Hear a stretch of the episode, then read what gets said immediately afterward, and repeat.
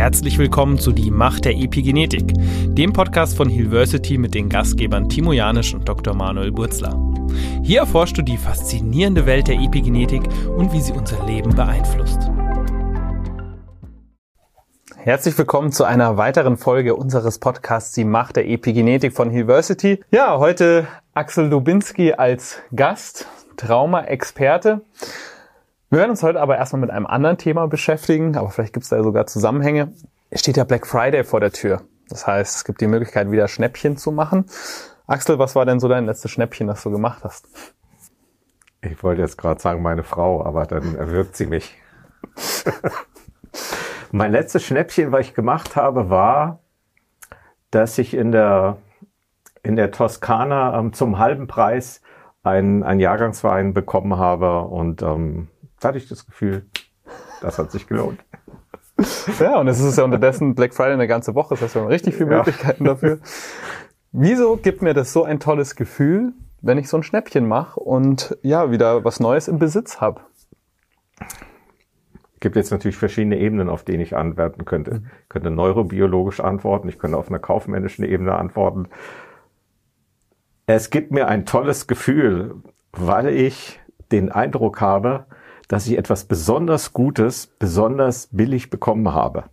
Und da springt, da jubelt mein ganzes Belohnungssystem im Körper und der Effekt hält ungefähr bei größeren Sachen drei Wochen an und versinkt dann wieder in der Bedeutungslosigkeit. Na schön, das heißt, wenn ich jetzt alle drei Wochen mir was Schönes gönne, dann bin ich glücklich. Die, ähm, nee, dann bist du reich, weil du oh. dir das nämlich leisten kannst, dir alle drei Wochen etwas Neues zu kaufen. Und ähm, die Frage ist in Bezug auf diese Art äh, von Konsum, die Langfristigkeit dieses Erfolgserlebnis, Erfolgserlebnisses. Die, ähm, was wir einfach wissen, ist, dass ein Konsumerlebnis hat eine begrenzte Haltbarkeitsdauer. Das heißt, unser Belohnungssystem im Gehirn funkt je nachdem zwischen ein paar Stunden oder sogar nur Minuten ähm, wenn es um, darum geht, etwas Leckeres zu essen beispielsweise, hält es nur ein paar Minuten an. Wenn ich mir eine größere Anschaffung mache, je nachdem ein paar Wochen oder ich kaufe mir ein Haus, dann hält es manchmal sogar ein ganzes Jahr lang. Jetzt ist es ja so, Momente, in denen wir glücklich sind, hast du gerade beschrieben, aber mhm. sozusagen, was relativ kurz anhält, eine Art von Befriedigung.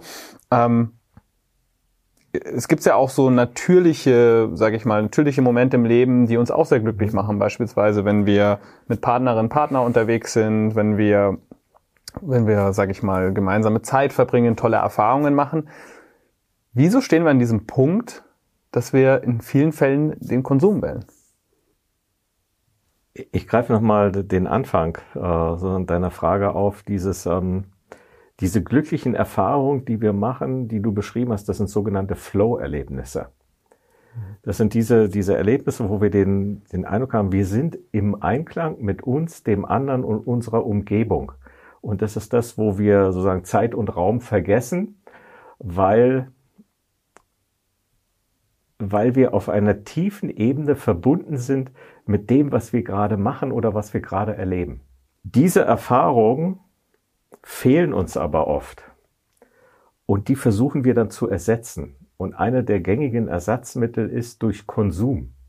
Das heißt, wir versuchen, wir kaufen uns etwas mit der, mit der Vorstellung, dass es uns die gleiche Glückserfahrung vermittelt wie ein Flow-Ergebnis. Das heißt, ein, wie eine Flow-Erfahrung. Das heißt, etwas, womit wir zutiefst verbunden sind.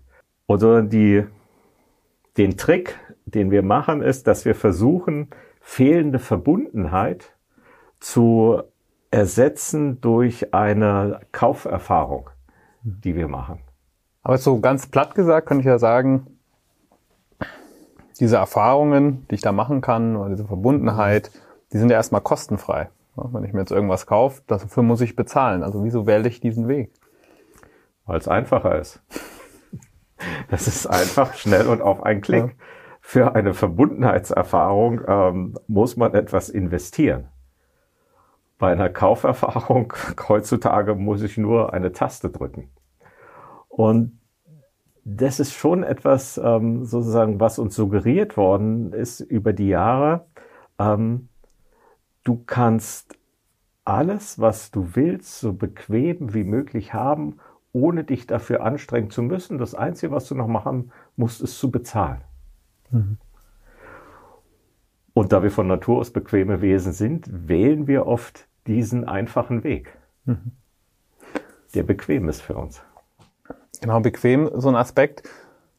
Ich würde noch weitergehen. Ich würde sogar teilweise von Sucht sprechen. Ja, da kommen wir, glaube ich, in einen anderen Bereich.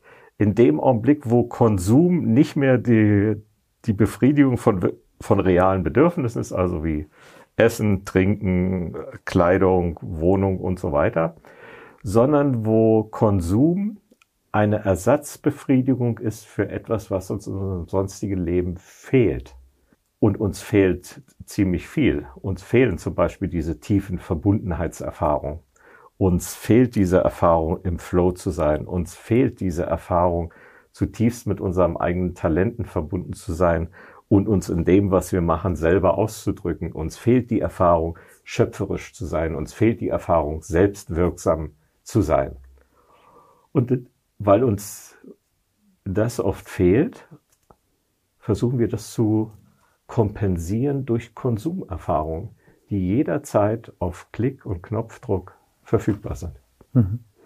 Ja, spannend, was du sagst. Du hast nochmal diese Trennung reingebracht zwischen Grundbedürfnissen, die wir versuchen zu erfüllen, und Konsum, der darüber hinausgeht. Wenn wir jetzt Black Friday betrachten, mhm. dann würde ich, ja, würde ich fast mal behaupten, da geht es gar nicht so um die Befriedigung von Grundbedürfnissen. Die meisten Schnäppchen macht man dann über den Konsum, der weit darüber hinausgeht. Also Black Friday ähm, ist nicht in erster Linie ein Vorteil für die Konsumenten, sondern eine Marketingstrategie der Produzenten, die, ähm, die uns zu verführen sucht durch sogenannte äh, Schnäppchen, Schnäppchenerlebnisse, Dinge zu kaufen, die wir beim näheren Hinsehen eigentlich nicht, mehr, nicht brauchen. Mhm. Sondern wo die Illusion, wir, wir können jetzt viel sparen, führt dazu, dass wir uns etwas kaufen, was wir im Kern nicht brauchen oder ziemlich häufig nicht brauchen. Und diese, sozusagen, das, das Schnäppchenglück hat eine sehr kurze Lebensdauer. Was würdest du sagen, macht uns so manipulierbar? Ich glaube, uns macht so manipulierbar, dass wir auf einer, auf einer seelischen Ebene, auf einer Ebene von, von Sinn immer entleerter werden. Und das versuchen wir zu kompensieren. Wir versuchen es auf der falschen Ebene zu kompensieren. Wir versuchen sozusagen fehlende Flow, fehlende Sinn, fehlende Verbundenheitserfahrung zu kompensieren, äh, indem wir uns etwas kaufen, von dem wir meinen, dass wir es brauchen und es uns eine kurzfristige ähm, Befriedigung bringt. Und das ist das, das ist klassisches Suchtverhalten. Sucht ist eigentlich eine intelligente Handlung, um einen tief sitzenden Schmerz für eine kurze Zeit auszuschalten, um aber, und das ist jetzt die Folge von Sucht, langfristig mehr darunter zu leiden. Mhm. Das heißt, das ist ja auch das klassische, die klassische Erfahrung bei Sucht. Ähm, ich muss die Dosis erhöhen. Und ich würde behaupten, das ist bei Konsum auch so. Das ist ja nochmal ein interessanter Aspekt, weil was ja häufig der Fall ist, die Gesellschaft schaut auf suchtkranke Menschen herunter, nicht selten. Mhm. Ob Alkoholsucht, Zigarettensucht, Esssucht. Und hier sind wir in so einem ganz anerkannten Rahmen unterwegs, habe ich das Gefühl. Ja, da bist, da bist du so, gehörst du zu den Cleveren, die, die schnell sind, äh, die das Schnäppchen erkennen und sich leisten können. Ich glaube tatsächlich, dass, äh, wie du das sagst, es gibt sowas wie gesellschaftlich anerkannte Süchte und ähm, gesellschaftlich äh, so verachtete Süchte. Und zu den verachteten Süchten gehören eben gerade Drogenkonsum in, in jeglicher Form. Ähm, dazu gehören Sexsucht ist so, ein, ist so eine Grauzone, aber Arbeitssucht zum Beispiel ist hoch toleriert. Mhm dass Arbeitssucht in den, in den Burnout führt. Ähm, auch der Burnout ist gesellschaftlich toleriert, weil es ja das bedeutet ja, du hast ganz viel gemacht und, äh, und hast dich in dem, was du getan hast, erschöpft. Und das akzeptiert man. Das ist vom, vom Muster her gibt es zwischen den Süchten keinen wirklichen Unterschied. Mhm. Das sind nur unterschiedliche Formen und Sucht ist immer die kurzfristige Befriedigung eines Bedürfnisses unter der Inkaufnahme von langfristigen Schäden. Wenn wir das so unter dem Suchtaspekt eben nochmal betrachten, wie du es gerade auch genannt hast, könnten wir sagen, wir sind alle süchtig. Naja, in der sogenannten Konsumgesellschaft stimme ich dem zu, wenn es die ähm, Sicherstellung unserer Grundbedürfnisse übersteigt. Also wenn wir etwas kaufen, was wir im Kern nicht brauchen, warum tun wir das? Könnte es auch was mit Sozialisierung zu tun haben? Also wir haben ja im Prinzip, für mich ist mal so ein schönes Beispiel, wir lernen ja schon von klein auf, dass an Weihnachten, das ist ja im Prinzip auch äh, so eine Möglichkeit, dass an Weihnachten wir überhäuft werden mit Geschenken, also mit materiellen Geschenken meistens. Ja. Das heißt, wir lernen schon von klein auf, die Geste ist sozusagen materiell etwas übergeben zu bekommen, obwohl es, wenn man jetzt, sag ich mal, tiefer geht, Weihnachten eigentlich einen ganz anderen Zweck verfolgt, wie sich gegenseitig materiell zu beschenken. Man könnte mal sagen, wir lernen das ja schon von klein auf.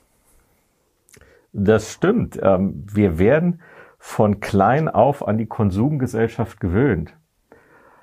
Die, äh, der ursprüngliche Gedanke von Weihnachten war ein anderer. Der ursprüngliche Gedanke im Christentum war die Geburt Jesu und sozusagen das Geschenk Gottes an die Menschheit und die Erinnerung der Wiederverbindung des Menschen mit Gott. Äh, Coca-Cola hat in einem genialen äh, Marketing-Schachzug sozusagen Santa Claus erfunden, der Geschenke bringt. Und diese Art von Geschenken war nie der ursprüngliche Sinn des Weihnachtsfestes. Das, was die drei Könige damals Maria und Josef gebracht haben, diente zu ihrem Überleben und der Finanzierung ihrer Flucht nach Ägypten. Ja, das muss ich mal auf der Zunge zergehen lassen, dass im Prinzip ein Unternehmen sozusagen unsere Art und Weise von Weihnachtsfest geprägt hat. Da waren die Amerikaner schon immer großartig.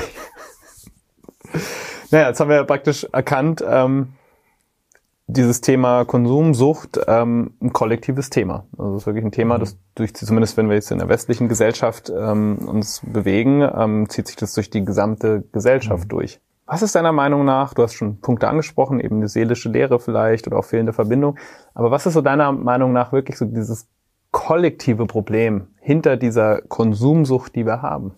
Das kollektive Problem besteht aus mindestens zwei Ebenen. Die eine Ebene ist, dass wir über den Konsum gewinnen wir Status, Bedeutung und Identität. Also ich bin das, was ich habe, was ich mir leisten kann. Ähm, das, ist, das ist so die, die eine Ebene.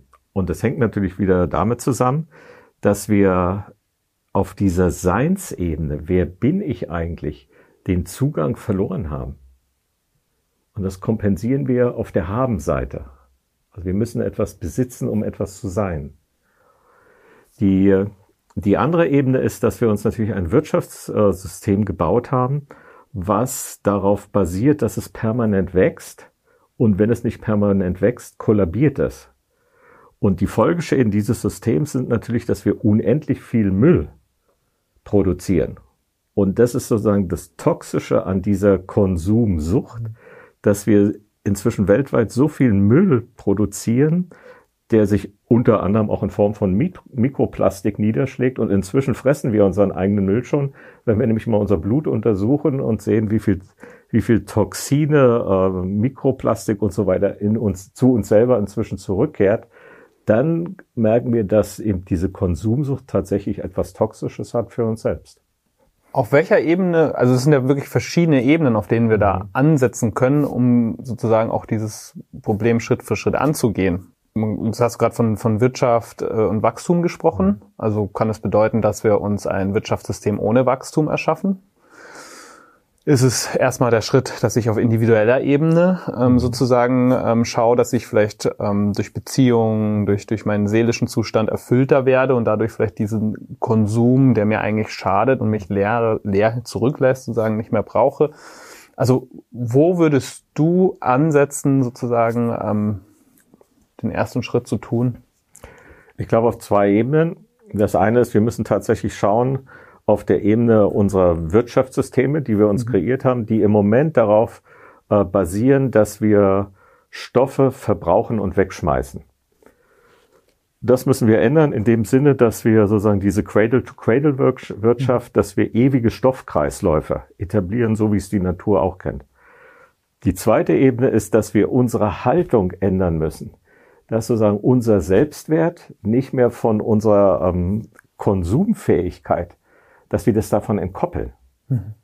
Dass wir sozusagen nicht mehr das sind, was wir haben, sondern dass wir dass wir uns selber wieder als lebendig erleben in der Beziehung zueinander, in der Interaktion miteinander, in dem, ähm, im Entwickeln unserer Talente, in dem Entwickeln von, von Selbstwirksamkeit. Also was ist denn das, was, was ich gerne in der, in der Welt machen und sehen würde? Was entspricht mir und meinen Talenten? Mit wem würde ich gerne zusammenarbeiten und, und etwas in die, gemeinsam in die Welt bringen? Also das sondern dieser innere Shift, das ist, glaube ich, unsere persönliche Verantwortung und auch Aufgabe, dass wir ein Bewusstsein dafür entwickeln, dass unsere persönliche Lebensweise keinem anderen Lebens Lebewesen auf diesem Planeten schaden darf. Mhm. Und da sind wir wieder beim Thema Naturverbundenheit, hattest du angesprochen, mhm. das ist ja im Prinzip auch eine Entkopplung genau von der Natur, diese Systeme, was wir uns da geschaffen haben.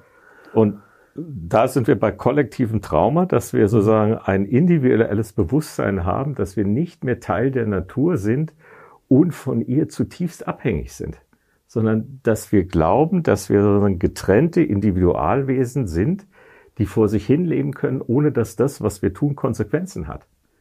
Mhm. Und die Erfahrung und die Wissenschaft beweist uns gerade, dass das nicht stimmt. Mhm sondern wir werden gerade mit allen Konsequenzen unseres Handelns aus den letzten 100 Jahren, was die ähm, Industrialisierung angeht und damit der zunehmende CO2-Ausstoß, alles zu uns zurückkehrt. Mhm. Ja, das heißt, wir haben uns da wirklich Systeme geschaffen, die uns immer wieder selbst schaden, also die sagen auf kurze Weise eine gewisse Sucht in uns befriedigen, ein, Befriedigungsgefühl, aber langfristig gesehen mhm. sozusagen ähm, immer wieder Schaden ins Aussehen. Wo, woher kommt bei uns Menschen diese Haltung, dass wir sozusagen diese kurzfristige Befriedigung über langfristiges Wachstum im positiven Sinne oder langfristige Gesundheit stellen? Ich glaube, das hängt tatsächlich mit unserer Neurobiologie mhm. zusammen, die, wo wir eher auf äh, kurzfristigen Erfolg und kurzfristige Belohnung gepolt sind. Aber das ist nur die eine Ebene. Wenn wir uns indigene Völker anschauen, die noch halbwegs intakt sind und diese tiefe Naturverbundenheit haben, wenn man die sich anschaut, dann versuchen die Lebensstile zu kreieren, wo sie nie mehr Ressourcen aus ihrer Umgebung entnehmen, als sie zurückgeben. Mhm. Und in indigenen Völkern gab es auch, äh, gab es immer den Gedanken, wenn ich heute eine Entscheidung treffe, muss es eine Entscheidung sein, wo meine Vorfahren sozusagen sieben Generationen zurück zustimmen und meine mhm. Nachfahren sieben Generationen vorwärts ebenfalls zustimmen. Und dafür gab es Stellvertreter in den sogenannten Ratsversammlungen dieser indigenen Stämme, die für diese einzelnen Generationen standen. Und erst wenn alle zugestimmt haben und gesagt haben, es ist auch für uns gut, dann wurde diese Entscheidung getroffen. Hm. Und das tun unsere Generationen nicht mehr. Also im Zeitalter von ähm, 90 Sekunden Clips waren es früher, äh, von Quartalsberichten und so weiter, hat Langfristigkeit keine Bedeutung. Und Langfristigkeit ist auch etwas, was man üben muss. Mhm. Weil das Gehirn ist sehr wohl als plastisches Organ fähig, auch langfristig zu denken. Es gibt Industrien, Flugzeugindustrie und so weiter, die haben Planungshorizonte von 20 bis 30 Jahren. Also wir können das sehr wohl. Mhm. Das bedeutet, du hast, du hast dieses schöne Bild gebracht, praktisch, dass Entscheidungen bei manchen Naturvölkern danach getroffen werden, würden meine Ahnen, meine bis zur siebten Generation mhm. zustimmen und die nächsten sieben Generationen, die nach mir folgen. Jetzt könnte man ja sagen, wenn ich in diesem Konsumwahn drin hänge, dass, und ich stelle natürlich in dem Moment diese Frage nicht, was bedeutet das für meine nächsten sieben Generationen, die auf dieser Erde leben? Und du hast auch von gesprochen, diesem Kreislauf, den wir da etabliert haben, der zu immer mehr Schädigung führt. Dann könnte man in dem Sinne ja sagen, wir, wir erben, also wir vererben unseren Generationen sozusagen unsere Erde nicht, sondern wir leihen sie von ihnen im Moment. Das stimmt. Also wir haben sie von unseren Vorfahren übernommen und äh, türmen jetzt Riesenkredite für unsere Nachfahren auf. Das heißt, äh, wir entnehmen unserem Planeten gerade das, was unsere Nachfahren eigentlich für sich brauchen. Und um in diesem Bilde zu bleiben, ähm, und wir hinterlassen ihnen kein Modell und keine Perspektive, wie sie diese Zukunftsschulden, die wir heute auftürmen, wie sie sie zurückzahlen sollen. Ich finde das wichtig, weil das, das muss man sich natürlich bewusst machen. Ich kenne es ja von mir, also ich kenne es und ich kann es sehr gut beobachten, ähm, wenn ich in einem emotional nicht, ich sag mal, nicht gut ausgedrückten Zustand bin, mir geht's vielleicht nicht so gut, das ist ein Schmerz, den ich mir gerade nicht anschauen möchte, dann kommen bei mir auf einmal so, da kommt bei mir mal so ein innerlicher Druck, so was könnte ich mir jetzt kaufen? Oder was, was, was wäre jetzt gerade, was wäre jetzt gerade so eine schöne Investition, ähm, die mir wieder so ein Gefühl von Freiheit gibt zum Beispiel oder Ausbrechen. Ähm, und sich gleichzeitig aber da auch bewusst zu machen, über die Tragweite, über die wir gerade gesprochen haben, wenn ich am Black Friday sage, okay, ich kaufe mir jetzt irgendwie 20 technische Geräte bei Mediamarkt, weil überall ist 30 Prozent drauf, diese Tragweite dieser Mikroentscheidungen, die wir da machen für die nächsten Generationen, die sind uns ja gar nicht bewusst. Nein, und wenn sie uns bewusst wäre, hätte sie etwas so Überwältigendes ähm, und würde in uns, würde wir würden fühlen, dass wir tatsächlich Schuld auf uns laden, nämlich für nachfolgende Generationen. Das ist sowieso ein Gefühl, was schwer aushaltbar ist. Ähm, wir würden konfrontiert werden mit Ohnmacht. Und eine der gängigen äh, Escape Strategies ist tatsächlich kurzfristiger Lustgewinn durch Konsum. Mhm. Ich kaufe mir etwas, was mir gut tut, was mir Spaß macht. Muff. Mhm. Und das sozusagen uns dessen bewusst zu werden und das Händeln zu lernen und mit diesen sogenannten unaushaltbaren Gefühlen umzugehen und sie nicht zu kompensieren, was einfach nur eine Dissoziationsstrategie ist, das wäre sozusagen ein wichtiger Entwicklungsschritt, den wir hm. beide heute tun sollen, damit nachfolgende Generationen davon profitieren können. Ja, eben. Also es ist wirklich nochmal die Betonung auf diese, diese Verantwortung, die, die wir da haben. Jetzt ist mir nochmal wichtig, äh, so, so sagen, ein bisschen runterzubrechen. Jetzt sagen wir mal, ich hänge gerade vielleicht gerade in dieser Schleife stark drin. Ja, ich überlege schon wieder, was ist das nächste Gerät, was ich mir kaufe. Ähm, bin wirklich, wirklich voll und ganz mit Black Friday verbunden und bin schon ganz aufgeregt. Was kann ich denn, was kann ich denn tun, um hier nicht so auch wirklich auf der individuellen Ebene, gerade jetzt auch vielleicht für die Zuschauer, was kann ich denn auf der individuellen Ebene tun, dass ich vielleicht auch genau aus diesem Kreislauf und diesem manipulativen Kreislauf, der da stattfindet, zum gewissen Grad auszusteigen und bewusster zu werden?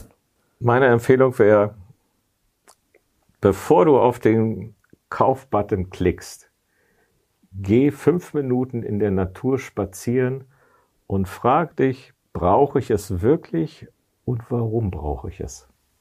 Mhm. Und folge dann deiner inneren Antwort und dann mach, was du willst. Das ist doch ein schönes Schlusswort, oder? Für den, ja. für dieses Thema Black Friday. Ja, ich hoffe, du konntest ein bisschen was rausnehmen. Auch, ähm, ich meine, uns bewegt das ganze Thema ja auch, auch mit der Vision, die wir haben, mit der Vision, die wir auch gemeinsam haben, ähm, für die nächsten Generationen eine bessere Welt zu schaffen. Und da sind wir alle gefragt, sozusagen, gerade wenn es auch um das Thema Konsum geht und Zerstörung der Erde. Und ja, ich hoffe, du konntest ähm, für dich einiges rausnehmen. Und ja, wenn jetzt dann am Freitag Black Friday oder die ganze Black Friday Woche startet, kannst du ein bisschen bewusster sozusagen durch diese Zeit gehen mit diesem äh, Podcast und mit den Themen, die du jetzt erfahren hast. Axel, vielen Dank. Sehr gerne. Dass du vorbeigekommen bist, dass wir auch über diese Themen sprechen können. Und ich wünsche dir zu Hause noch einen schönen Tag. Das war es für die Folge von Die Macht der Epigenetik, dem Podcast von Hillversity. Wir hoffen, dass du einige faszinierende Einblicke gewonnen hast. Wenn dich die Epigenetik genauso fasziniert wie uns und du ein Teil einer neuen Gesundheitsbewegung werden möchtest, dann informiere dich über unsere Epigenetik Coach Ausbildung auf unserer Webseite www.healversity.com. Vergiss nicht, unseren Podcast zu abonnieren, um keine zukünftigen Episoden zu verpassen. Danke, dass du dabei warst und bis zum nächsten Mal auf die Macht der Epigenetik.